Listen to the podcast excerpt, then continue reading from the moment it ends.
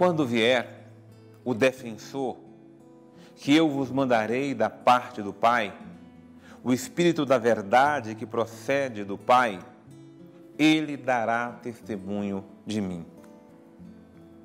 Que graça! Aquilo que Jesus está prometendo a nós. E promessa de Deus é promessa de Deus.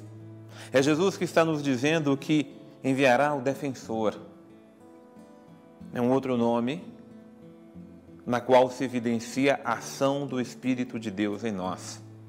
O Espírito Santo é advogado, paráclito, intercessor, mas ele é o defensor.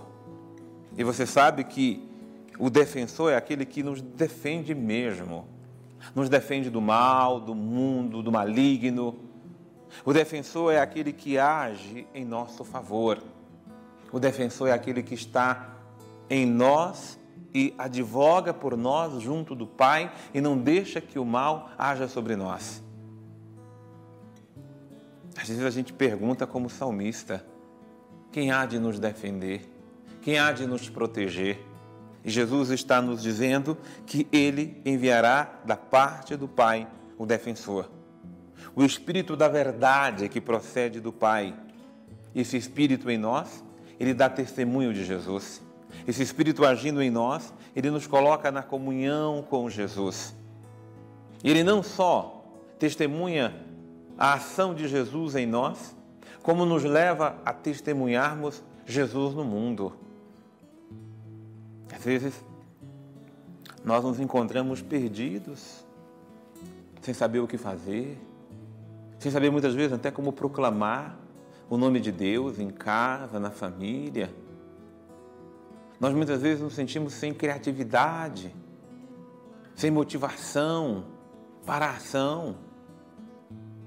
Se coloque sob o domínio do Espírito se coloque sobre os cuidados do Espírito. Deixe-se guiado pelo Espírito que Jesus nos deu. Muitas vezes a gente se encontra na defensiva, procurando nos defender daquilo que os outros estão dizendo contra nós, procurando nos defender diante das nossas fragilidades a gente fica muitas vezes dentro da cabeça argumentando, argumentando, argumentando, arguindo com a gente mesmo, com vontade de dizer um monte de coisa para as pessoas. Não.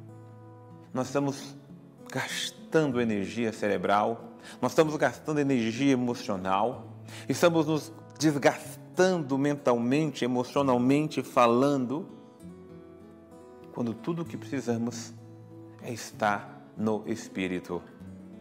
Não, não nos deixemos mover por esse espírito mundano que procura o revanchismo, que procura o combate de uns contra os outros. Esse espírito é mundano, não é o espírito de Deus.